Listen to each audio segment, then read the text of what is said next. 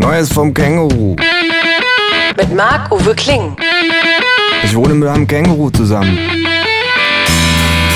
Das Känguru steht total auf Nirvana, ist ein Schnorrer vor dem Herrn und war früher beim Vietcong. Aber das nur nebenbei. Zur Sache.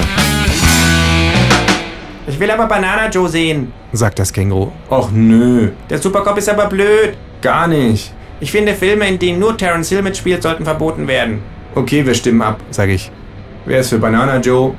Das Känguru hebt seine Pfote. Wer ist für der Supercop? Ich strecke meine Hand in die Höhe.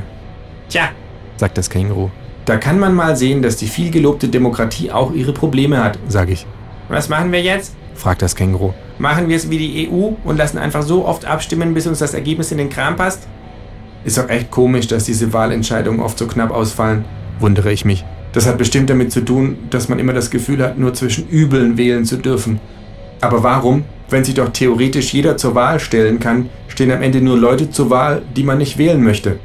Wenn es dich wirklich interessiert, kannst du die Antwort auf deine Frage in meinem unveröffentlichten Hauptwerk nachlesen. sagt das Känguru, zerrt einen sehr dicken Stapel selbstbekritzelter Blätter aus seinem Beutel und drückt ihn mir in die Hand.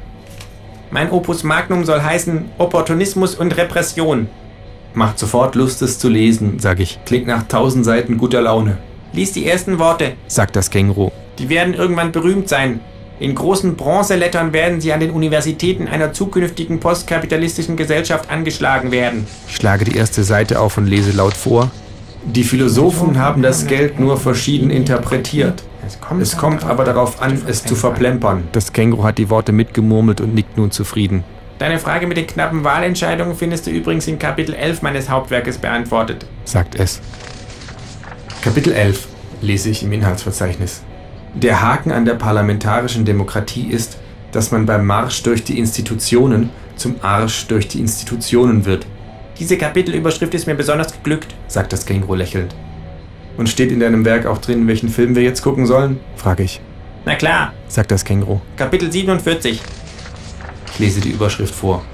Filme, in denen nur Terence Hill mitspielt, sollten verboten werden. Big